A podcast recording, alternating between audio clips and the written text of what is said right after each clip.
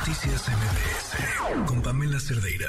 Hoy hubo un anuncio histórico importantísimo que tiene que ver con la energía de fusión nuclear. Le agradezco al doctor Julio Martel Benito Físico por LUNAM, doctor en física de plasmas en el Instituto Tecnológico de Massachusetts, que nos acompaña en la línea. Doctor, buenas noches. ¿Qué es esto que se anunció? ¿Qué tal? Buenas noches. Eh, sí, quisiera comentar brevemente que eh, la importancia de este anuncio es que, pues, por primera vez se ha mostrado que la energía que se invierte en hacer operar eh, el, experimento de fusión es eh, produce, produce más energía eh, que la que se ocupó para, para hacer funcionar. Entonces se tiene una ganancia mayor que uno y eso es una cosa importante que no se había logrado tener eh, hasta ahora.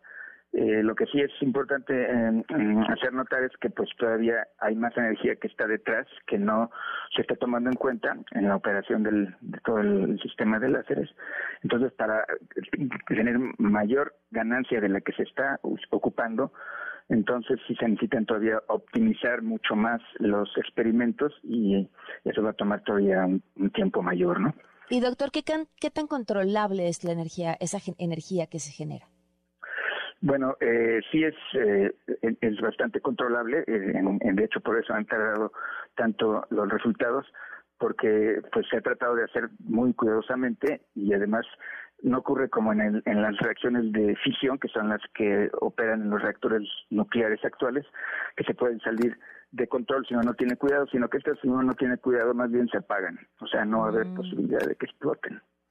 ¿Cuánto, digo, sé que es un, un ah, de adivinar, ¿no? Pero en un estimado, ¿cuánto tiempo podría suceder para que viéramos esto como una realidad y como una alternativa real a la energía que hoy tenemos?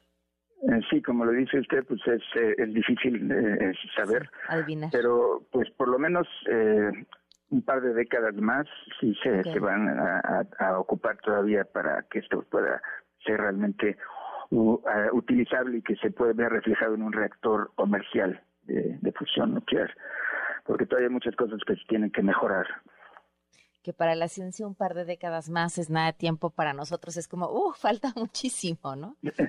Sí, pues tomando en cuenta sobre todo que pues esta investigación se empezó, este tipo de investigaciones en los años 50, o sea que ya han pasado más de 70 años. Eh, entonces, pues estamos esperando desde hace mucho que esto se pueda lograr, pero todavía no estamos seguros de cuándo va a ser. Pues doctor, muchísimas gracias por habernos tomado la llamada, por la claridad en la explicación y ojalá podamos seguir hablando. Eh, sí, muchas gracias por contactarnos para tener claro el, el anuncio. Gracias, muy buenas noches. Gracias, hasta luego. Noticias MBS